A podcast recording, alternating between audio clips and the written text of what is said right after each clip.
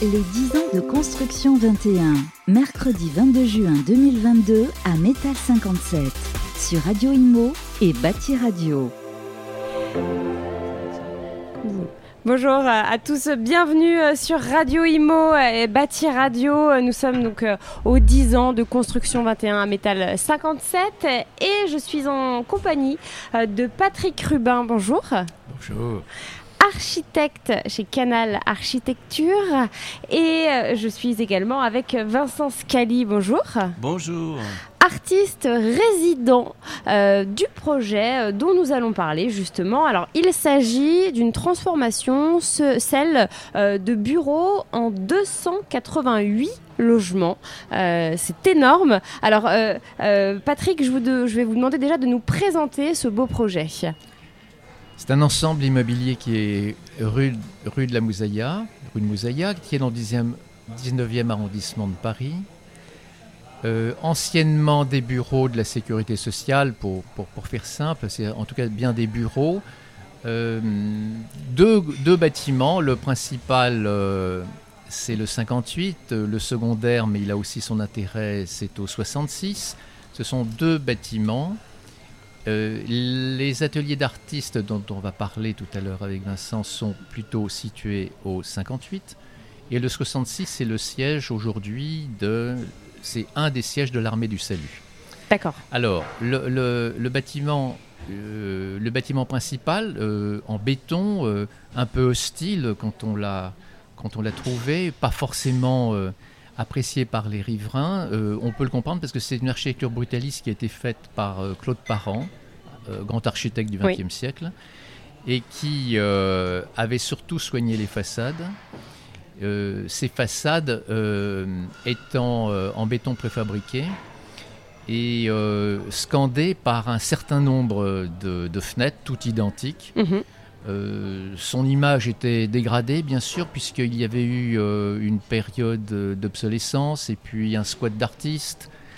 Et ce bâtiment a été racheté donc par la ville de Paris à l'État, profitant d'une décote du flot c'est un ah, peu spécifique, je ne sais pas si vous connaissez, mais c'est pour faire du logement social. Tout à fait. Et, donc les bureaux sont devenus les logements. Et ce, ce, bâtiment a failli être, euh, être euh, abattu, démoli, ce qu'il faut surtout pas faire, surtout qu'il avait plein de qualités.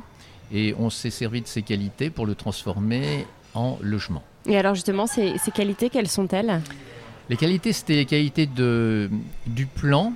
Euh, du plan parce que on va se développer sur euh, presque 9000 m2, principalement ce bâtiment, celui de Claude Parent, avec euh, seulement euh, deux trémies d'escalier. C'est un peu technique, mais il faut comprendre que la qualité du plan est très limpide, comme, comme savaient très bien dessiner les architectes dans les années 70. C'est un bâtiment qui date de 70. Je ne dis pas que les architectes aujourd'hui les dessinent moins bien, mais il y a une espèce d'économie de moyens, très peu de murs refends, des poteaux, ce qui permettait assez facilement de passer d'un plan de, de bureau à logement. et, quand, je dois préciser, ce sont des micro-logements, ce qu'on appelle des micro-logements, c'est-à-dire que ce sont plutôt des, des, modules qui font 18 mètres carrés. Des studios, du coup? Des, Oui, des studios où il y a euh, une pièce d'eau et, et, un coin cuisine. Et parfois aussi, heureusement, euh, des, des, colocations, c'est-à-dire euh, on se partage des services et chacun est chez soi dans sa sphère privée, dans son studio. D'accord, un peu en, mode co-living, c'est très à la mode euh, en ce moment. Sûr. On, euh. Euh, on, faisait du co-living sans le savoir à l'époque quand on a déposé le permis de construire. Et, il est intéressant de voir qu'il y a non seulement des, on va dire des, studios solitaires, mais il y a aussi donc du co-living, mais il y a aussi, on y loge des étudiants, on y loge des travailleurs, c'est-à-dire c'est deux publics très différents. En fait, euh, c'est diurne et nocturne hein, en général. Et puis, euh, il y a également des ateliers d'artistes qui, qui sont situés autour d'un jardin, d'un rez-de-jardin, et euh, qui ont été pour la plupart faits en double niveau.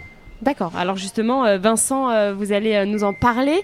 donc ça fait combien de temps que, que vous résidez à cet endroit? Alors je suis arrivé en décembre 2020. Ça va donc bientôt faire deux ans que j'habite là-bas. D'accord. Et du coup, alors, euh, vous habitez au rez-de-jardin, c'est ça? C'est ça, j'habite, euh, j'habite au rez-de-jardin et donc c'est un, un ensemble de 12 ateliers, il me semble. Euh, et c'est une chose que j'ai connue plusieurs fois dans ma vie, de partager des endroits avec d'autres artistes. Et là, je dois dire qu'il y a une ambiance, enfin, je veux dire, c'est formidable. C'est très sympathique d'avoir, d'être entouré de, de ses pairs. hein. Euh, et, et voilà, on, on est un petit groupe. Vous êtes combien, du À coup part, on est 12, voilà. 12 Je- artistes, je- donc Je crois que les, les derniers euh, euh, ateliers viennent d'être attribués. Donc maintenant, on est au complet et voilà. Et alors, comment ça se passe? Donc, vous avez euh, chacun un logement et euh, des ateliers en commun, c'est ça? Alors, pas du tout. On a des surfaces. D'accord. Chacun des surfaces et chacun se débrouille chez soi.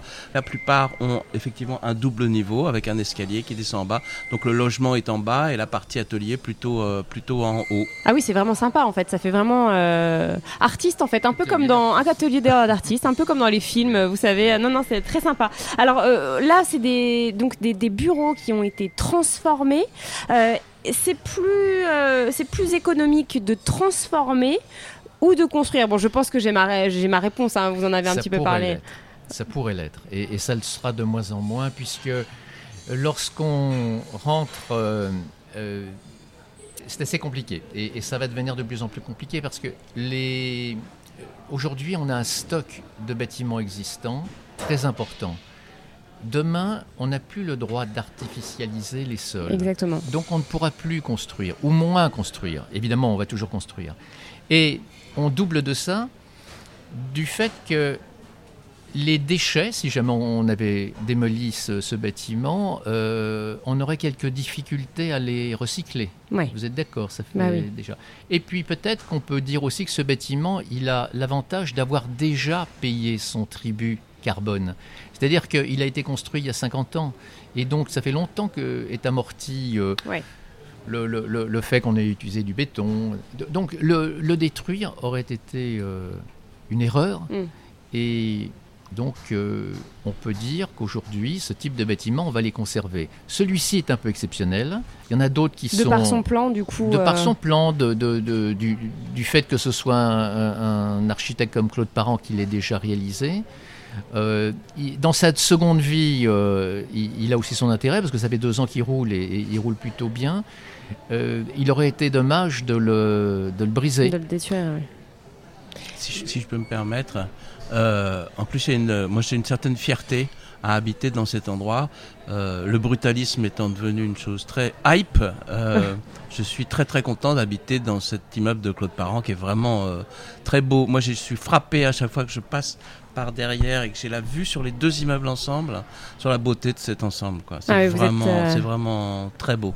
Vous êtes content, heureux, fier d'habiter Voilà, tout euh, à fait fier d'habiter euh, d'habiter cet, immeuble. Et comment ça s'est passé? Alors, vous m'avez raconté un petit peu euh, hors antenne comment ça s'est passé justement euh, pour euh, L'attribution du, oui pour du l'attribution logement? du logement. ouais. Ben, euh, moi, j'ai marge à la Maison des Artistes depuis 1984. J'ai eu déjà un atelier de la ville de Paris que j'ai dû abandonner pour des raisons biographiques. Et, et j'ai demandé, il y a dix ans, euh, de réintégrer euh, les ateliers de la ville de Paris. Et j'ai au, j'ai eu, au bout de dix ans d'attente, on m'en- on m'a attribué ce, cet atelier logement. Donc ça valait le coup d'attendre au final. Ça valait le coup d'attendre.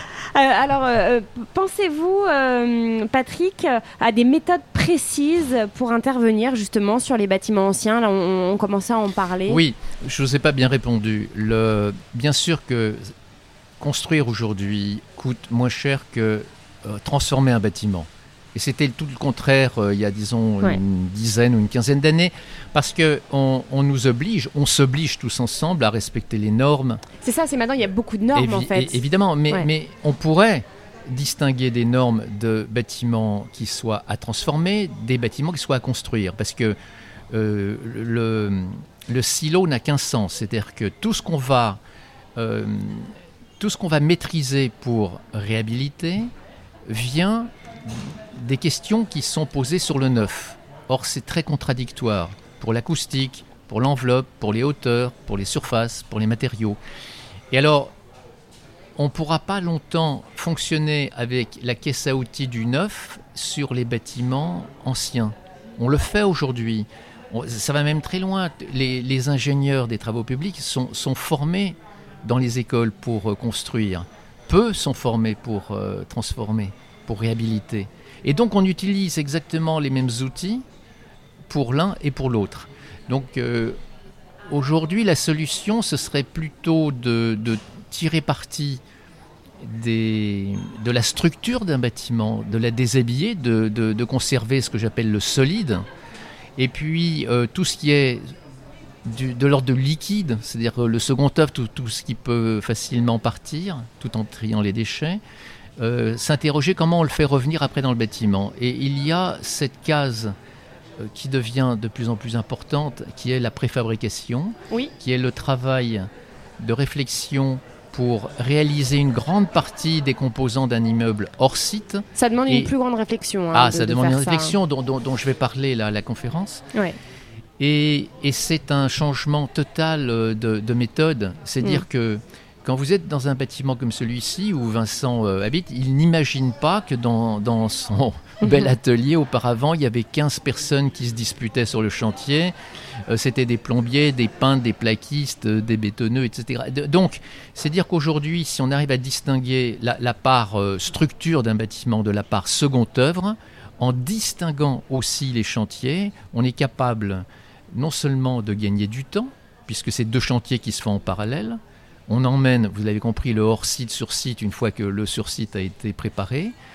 les coûts sont beaucoup plus intéressants parce que les industriels qui ne s'intéressent assez peu pour l'instant au bâtiment euh, viendront euh, se, loger dans ces structures. Ça commence un petit peu hein, quand même. Ça commence un peu, mais euh, on, est encore loin d'imaginer, par exemple, de, de construire, ça c'est le rêve des architectes, hein, de, construire comme des véhicules des, des, logements des logements étudiants. Bien sûr. Alors pourquoi comme des véhicules? Parce que l'intérêt d'un véhicule, je, je, fais exprès de parler d'un véhicule, c'est quand vous êtes sous la pluie dans un véhicule, vous avez vous n'avez pas trop chaud, vous n'avez pas trop froid, vous avez une bonne acoustique et tout. C'est-à-dire que l'enveloppe euh, nous, protège. Nous, protège. Et plutôt que d'aller euh, euh, se napper sur le bâtiment, sur ses structures, avec de l'isolation, de la thermique, dans ce cas-là, on peut fabriquer ce que j'appelle des pods, ce qu'on appelle des pods, des, cellules, des alvéoles qui sont toutes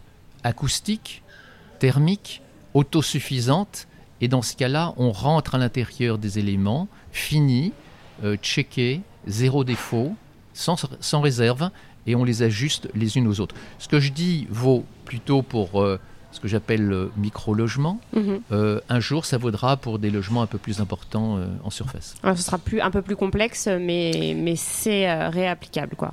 oui, mais si, si, si, vous allez sur Internet et vous voyez ce que font les Chinois, euh, c'est pas forcément euh, pour dire que les Chinois sont exemplaires, mais euh, ils ont une demande telle de la middle class pour rénover des, bâtiments. Et la question de la rénovation, elle est, elle est traitée aujourd'hui. Après, ils sont hyper nombreux. Enfin, ils sont tellement nombreux, qu'ils n'ont plus le choix, en fait. oui, puis ils, ont mis des process en, en œuvre qui sont. C'est vraiment très robotisé. Ouais.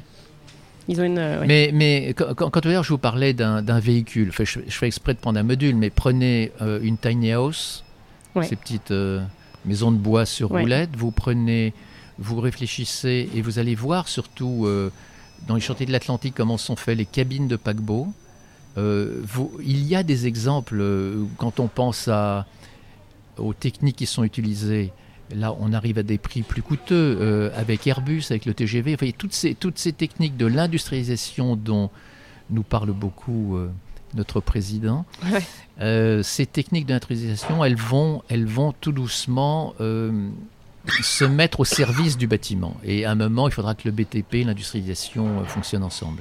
Bien sûr. Bah, merci beaucoup en tout cas, messieurs, de nous avoir parlé de ce beau projet. Merci. Les 10 ans de construction 21, mercredi 22 juin 2022 à Métal 57, sur Radio Imo et Bâti Radio.